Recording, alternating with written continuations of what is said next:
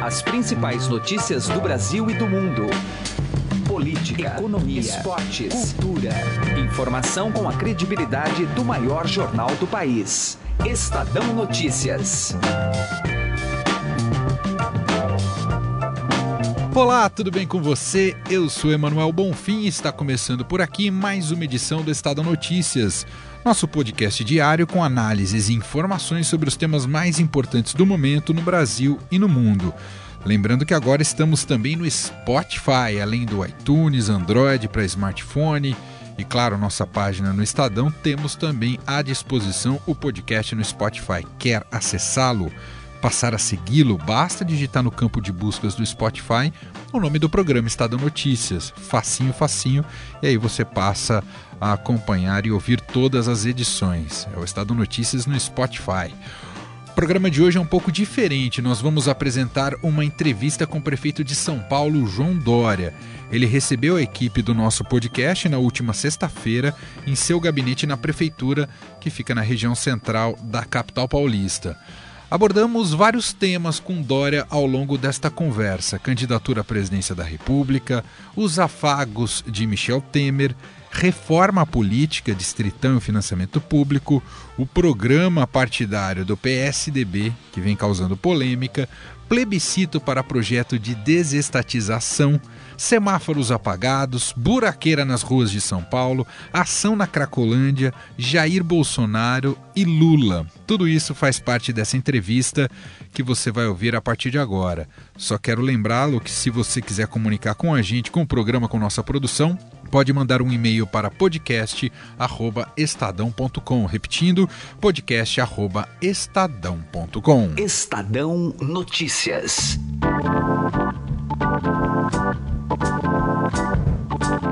E agora nós estamos aqui na Prefeitura de São Paulo e viemos entrevistar o prefeito João Dória, que nos recebe gentilmente aqui em seu gabinete. Prefeito, muito obrigado. Manuel, eu que agradeço, é um prazer estar aqui conversando com você e é sempre muito positivo. Debate, diálogo só constrói democracia. Muito bem. Prefeito, o senhor tem sido o político mais cortejado e afagado aí dos últimos tempos. Todo mundo quer o senhor como uhum. candidato a, a presidente da República no ano que vem. O senhor esperava uma projeção de poder alavancada tão rapidamente, prefeito? Não esperava, Emanuel, sendo sincero. Até porque uh, eu não vim para a vida pública, saindo do setor privado, que você sabe que é a minha origem, uh, com esse objetivo. Eu uh, me dispus a disputar primeiro as prévias do PSDB, ganhei. Depois disputar a Prefeitura de São Paulo, ganhei em primeiro turno. E agora fazer a gestão da cidade de São Paulo. E isso nos proporcionou também uh, essa conquista de reconhecimento no espaço uh, curto, são sete meses, não temos nem oito meses ainda uh, completos de gestão, pela inovação, pela transformação e também pela postura de sinceridade e transparência com que temos feito a nossa gestão. Fico muito feliz que esta imagem tenha extrapolado os limites da cidade, depois os limites do Estado e alcançado praticamente todo o Brasil. Mas o nosso foco é a cidade de São Paulo. O presidente Michel Temer, de fato, fez o convite para o senhor para ingressar no PMDB, prefeito? O presidente disse que o PMDB estava de portas abertas, como outros partidos também já fizeram uh, essa mesma observação. Mas o meu partido é o PSDB, eu não pretendo deixar o PSDB e vou seguir fazendo política pública em São Paulo como prefeito, uh, em nome e pelo PSDB, mas com a base aliada. Aqui o PMDB faz parte da nossa base aliada em São Paulo.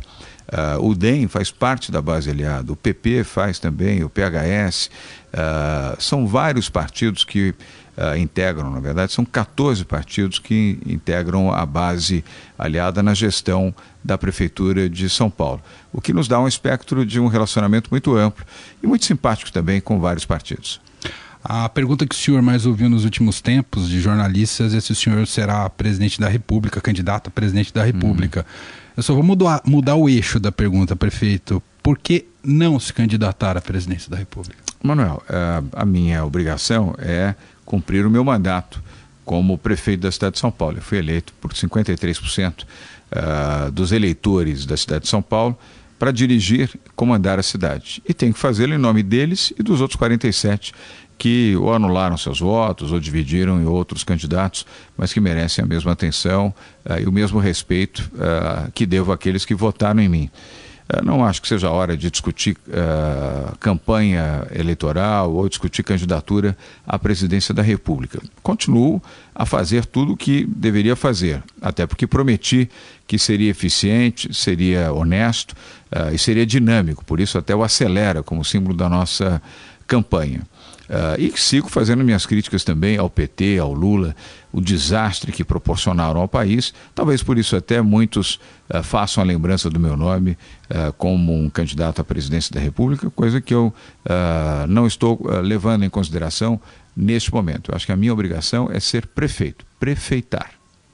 Prefeito, essa, essa estratégia, essa narrativa, melhor falando, essa narrativa de por exemplo, no episódio do ovo que a gente teve recentemente, né, de culpar a esquerda, o ex-presidente Lula, isso não pode vir a inflar ainda mais um país que está muito dividido e tratando política como futebol, prefeito? Manuel, uh, não se trata de inflar, mas de falar a verdade. Eu fui recebido em Salvador, primeiro, muito bem uh, pela população de forma geral e, em particular, por vereadores, deputados estaduais, federais e pelo prefeito da cidade de Salvador, meu amigo ACM Neto. Eh, agora, quando você eh, vai à rua para receber, como nós somos, saímos do Paço Municipal para ir à Câmara, eh, fica uma diferença de 50 metros, um, uma casa e outra, e você é recebido por um grupo de cerca de 50 manifestantes, xingando, falando palavrões, atirando rojões e ovos, isto não é democracia, isto não é uma forma de receber ninguém e nem manifestação aceitável seja ideológica, partidária, política ou de qualquer natureza. E todos se apresentavam ali com camisetas do PT, do PSOL, da Rede, do MTST, faziam questão, aliás, de estarem identificados e embandeirados. E isso eu repudio. Eu entendo que essa não é uma contribuição. Esta sim deve ser condenada como manifestação que de democrática não tem nada. É uma demonstração de intolerância e de incapacidade de construir pelo diálogo e pelo debate democraticamente a defesa das suas posições. Queria colher um pouco a opinião do senhor, prefeito, com relação a um debate muito importante nesse momento do país, que é a reforma política. A Comissão Especial discute né, na Câmara as mudanças nas regras eleitorais e aprovou já nessa comissão um fundo público de campanha de 3 bilhões e 600 milhões, no mínimo, ah, para as próximas eleições. Ah, ninguém quer baixar aqui no Brasil o custo de campanha, prefeito? Deveria. Eu não sou favorável a isso. Até já me manifestei. Eu entendo que deveríamos ter uh, um fundo misto. Uh, eh, 50% com fundo de campanha, mas com regras, uh, eu diria, muito mais duras, inclusive, e 50% uh, com o setor privado, com regras duras, tanto para contribuição uh, pessoa física quanto jurídica. E controle, extremo controle. Hoje já é possível, talvez no passado não fosse, mas hoje, Banco Central, uh, os mecanismos de controle de movimentação financeira no país são muito precisos. Uh, e, obviamente, haveria um cuidado adicional uh, dos tribunais regionais eleitorais uh, em relação a contribuições de campanha e as próprias empresas que fariam a doação, aliás, depois do Lava Jato, uh, quem ainda se dispusesse a oferecer faria isso com extremo cuidado e respeitando o compliance, tanto das empresas quanto público. E no âmbito uh, federal, o país está empobrecido, sem recursos, com dificuldade para colocar em prática programas de educação, de saúde, não faz sentido, a meu ver, quase 4 bilhões de reais para uh, dar suporte a campanhas eleitorais. Eu considero uh, um distanciamento até da realidade do país neste momento. E, prefeito, e sobre o distritão, qual é a opinião do senhor? Eu sou a favor do distrital misto. Esta é a melhor alternativa, a meu ver. Ela é mais econômica, mais justa, uh, mais vinculada à questão comunitária e permitiria que os, os eleitores acompanhassem mais de perto uh, os seus eleitos e os eleitos pudessem prestar contas com mais frequência aos seus eleitores. a tendência no Congresso nesse momento é aprovar o distritão. Talvez seja o necessário, vamos dizer, passar por ele para depois desembocar no voto distrital misto, que é a melhor alternativa. Mas não é só um medo desses políticos de perderem o poder, passar pelo distritão, prefeito? Pode ser, mas é, o Congresso é soberano. Né? É, os deputados têm, deputados e senadores têm autonomia para tomarem a sua decisão. Eu volto a repetir. A meu ver, a melhor opção seria o voto distrital misto. Mas se o Congresso uh, debater e aprovar o Distritão, teremos que conviver com ele pelo menos nas eleições de 2018. O partido do senhor PSDB está com uma campanha no ar e que ela é bastante surpreendente, que fala em erros da legenda. Uh, e essa campanha será apresentada efetivamente no dia 17. O senhor conhece o teor dessa campanha que será apresentada no dia 17? Quais são esses erros que serão apresentados, prefeito? Uh, Emanuel, não conheço. Aliás, nenhuma liderança do PSDB conhece. Uh, o erro foi da campanha, a meu ver. Uh, eu entendo que a índole dos que criaram e desenvolveram essa campanha tenha sido a melhor possível, como vontade, como vocação.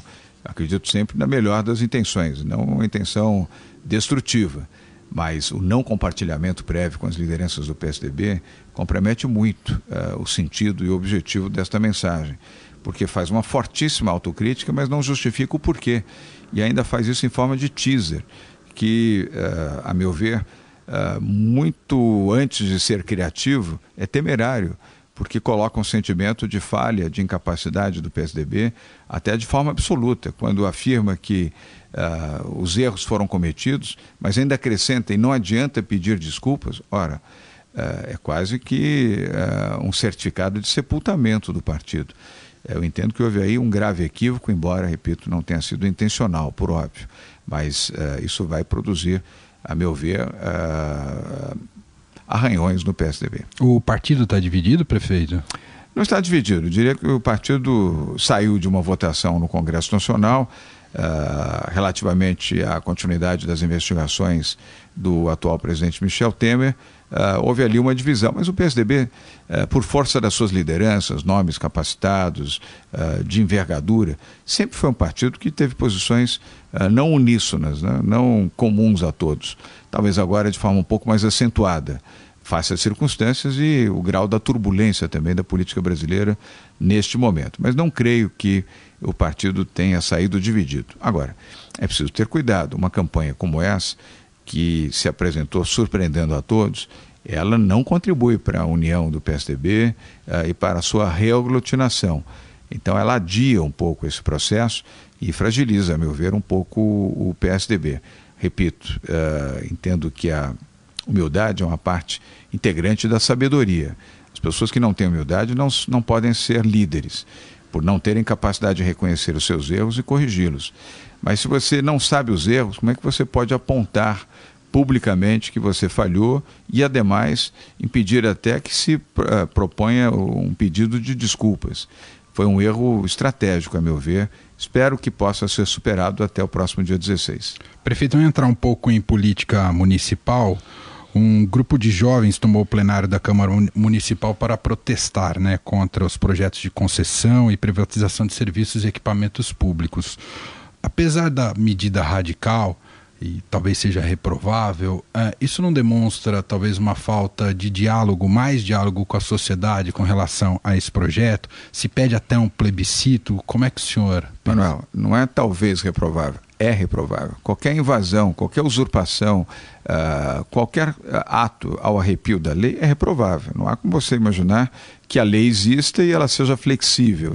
Olha, eh, você pode assaltar, mas desde que você não mate. Olha, você pode roubar, mas desde que você não machuque. Olha, uh, você pode uh, promover um assalto a alguém, mas desde que seja um valor pequeno, a sociedade aceita. Não há isso. É absolutamente reprovável o ato desses jovens, em nome de qualquer que seja a entidade, o UNE eh, ou entidades, e, e sobretudo, eh, pela vinculação partidária das mesmas. Em relação ao plebiscito, Emanuel, o plebiscito já houve. Foi na eleição, e eu ganhei a eleição com 53%, exatamente com o discurso da privatização. Ora, se querem um plebiscito, se candidatem em 2020, disputem a eleição. Prefeito, imagino que o senhor deve ouvir bastante isso também. Não há paulistano hoje que não reclame dos semáforos com problemas na cidade. Isso tem um prazo para solução, prefeito? Eu até acrescentaria, Manuel, semáforos e buracos. foram duas tristes heranças entre várias que recebemos da gestão do PT. Primeiro, semáforos, uh, não havia licitação que deveria ter sido concluída no ano passado para que durante todo esse ano, ou pelo menos uh, um período mínimo de 12 meses, uh, pudéssemos ter uh, as empresas concessionadas para a manutenção dos semáforos. Isso não foi feito. Apenas em janeiro, quando chegamos, é que identificamos que a inexistência dos contratos deveriam provocar um novo processo licitatório. Leva tempo para fazer. A burocracia brasileira, ela duvida, duvida, duvida, tudo demora, tudo é muito lento.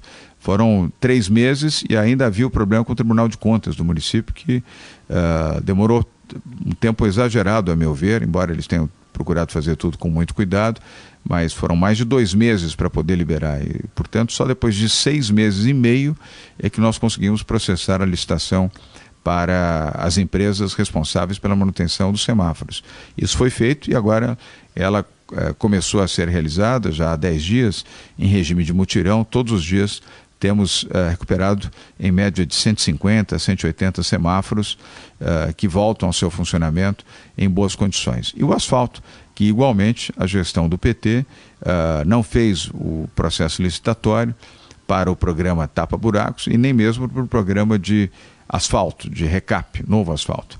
Nós conseguimos que o Judiciário liberasse parte do fundo de multa para buscar recursos que não tínhamos para, para a aplicação do asfalto uh, no tapa-buracos e muito em breve, espero a partir de setembro, um amplo programa de reasfaltamento da cidade. Para isso pedimos inclusive uh, um financiamento em condições especiais, como aliás já existem, em fundos de crédito, uh, do BNDES, para com um bilhão de reais podemos realizar o, o amplo programa de reasfaltamento uh, das avenidas e de algumas ruas da cidade. Prefeito, um obstáculo que todos os gestores, todos os administradores enfrentam em São Paulo, seja na cidade, seja no governo, é a questão da Cracolândia.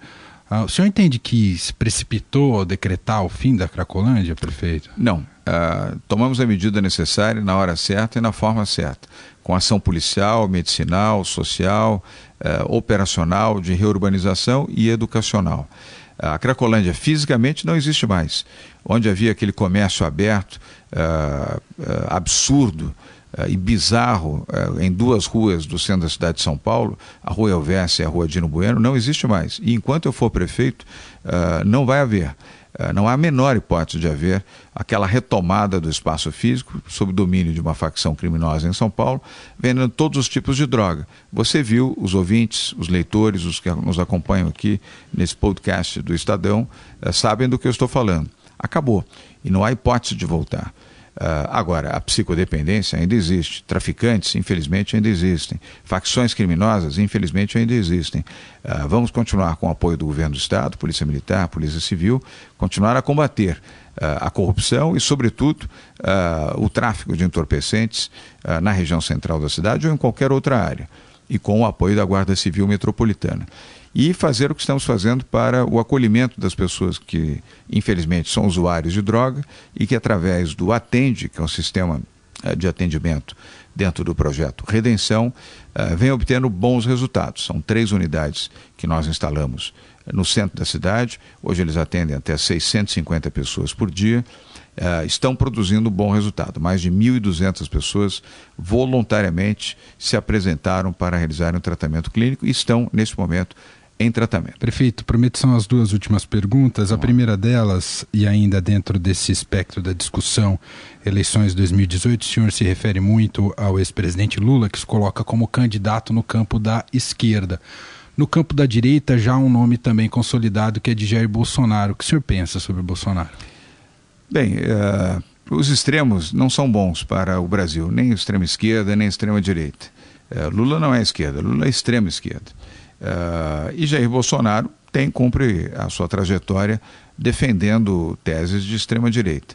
Uh, eu não desrespeito uh, o deputado Jair Bolsonaro, até porque uh, via, tenho visto e acompanhado as suas manifestações, embora não concorde com uma boa parte delas, mas temos uma relação cordial, nunca houve uma relação atritada entre nós, portanto, quero preservar essa relação de diálogo e de bom entendimento. Uh, não concordo com muitas das suas posições, mas isto não me desobriga de manter uh, com ele uma relação uh, educada e respeitosa. Já o ex-presidente Lula, essa relação já é uma relação mais atritada graças ao próprio PT e às posições extremadas uh, que defende, que não são boas para o Brasil. Eu já vi, como você viu, e milhões de brasileiros viram, o desastre da gestão lulista, petista, dilmista no Brasil durante uh, 13 anos promoveram a pior recessão econômica da história, colocaram 14 milhões de brasileiros desempregados, e quem fez isso foi o PT, é preciso ficar bem claro, foi a gestão do PT que colocou 14 milhões de brasileiros nas ruas. Aquele PT que dizia que ia gerar empregos, ia transformar, eh, ia gerar renda, ia atuar para os mais pobres, foi o responsável pela maior taxa de desemprego da história brasileira. Foi o responsável também pelas maiores falcatruas, roubos ao dinheiro público em estatais e ministérios. Responsável pela pior imagem do Brasil uh, no exterior, responsável pelo afastamento de uh, uh, capital nacional e estrangeiro, responsável pelo fechamento de milhares de empresas e de uma fase terrível que passou o Brasil, que eu espero que não mais volte. Chega de populismo, o Brasil não é um local para movimentos populistas. Uh, deu no que deu, acreditar que o PT e o Lula pudessem fazer um governo honesto, decente, transformador e vinculado às classes uh, mais pobres e mais humildes, que era a proposta original do PT e que foi sendo frustrado ao longo dos anos, inclusive frustrou os seus fundadores, seus criadores, os que ajudaram a redigir, a redigir o programa do PT. Uh, e se você tem alguma dúvida, pergunte ao Hélio Bicudo, que foi fundador e presidente do PT e hoje é um crítico uh, muito agudo uh, do PT, porque ele sabe os erros que foram cometidos e as atrocidades e desrespeitos à lei e à probidade que o PT exerceu contra o Brasil. O senhor espera poder confrontá-lo pessoalmente, prefeito? Teria um enorme prazer em fazer isso, uh, para desmascarar uh, o ex-presidente Luiz Inácio Mentiroso da Silva. Ele mente costumazmente uh, e mente com uma disfarçatez impressionante. Lula é um grande ator, dos mais brilhantes, aliás, porque mente com tamanha convicção que até ele acredita na mentira que ele propaga e que ele defende. Uh, ele merece ter um, um, um, debatedor à altura. Eu digo debatedor, não estou dizendo isso na condição de candidato, mas uh, de alguém que, como brasileiro, gostaria de debater com o ex-presidente Lula com a verdade, e não com as mentiras, e não com os assaques que ele utiliza, e nem com a linguagem agressiva uh, que propõe a cada vez que se apresenta publicamente. Agradeço o prefeito de São Paulo, João Dória, gentilmente atendendo o Estadão aqui em seu gabinete, em meio à sua agenda sempre muito apertada. Obrigado, viu, prefeito? Manuel, eu que agradeço. Aliás, agradeço também a forma uh, não só correta, nem poderia ser diferente, mas uh, inteligente com que você formulou todas as perguntas. Quem ganha com isso são os ouvintes, uh, são os seguidores e os que acompanham e leem o jornal Estado de São Paulo. Estadão Notícias desta segunda-feira vai ficando por aqui. Contou com a apresentação minha, Emanuel Bonfim, produção de Gustavo Lopes, gravação externa de Carlos Amaral e montagem de Nelson Volter. O diretor de jornalismo do Grupo Estado é João Fábio Caminuto. De segunda a sexta-feira, uma nova edição deste podcast é publicada. Você tem tudo à disposição no blog Estadão Podcasts. Agora também estamos disponíveis no Spotify, é isso mesmo, procure lá o programa e mande seu comentário e sugestão para o e-mail podcast@estadão.com. Um abraço, uma excelente semana para você e até mais. Estadão Notícias.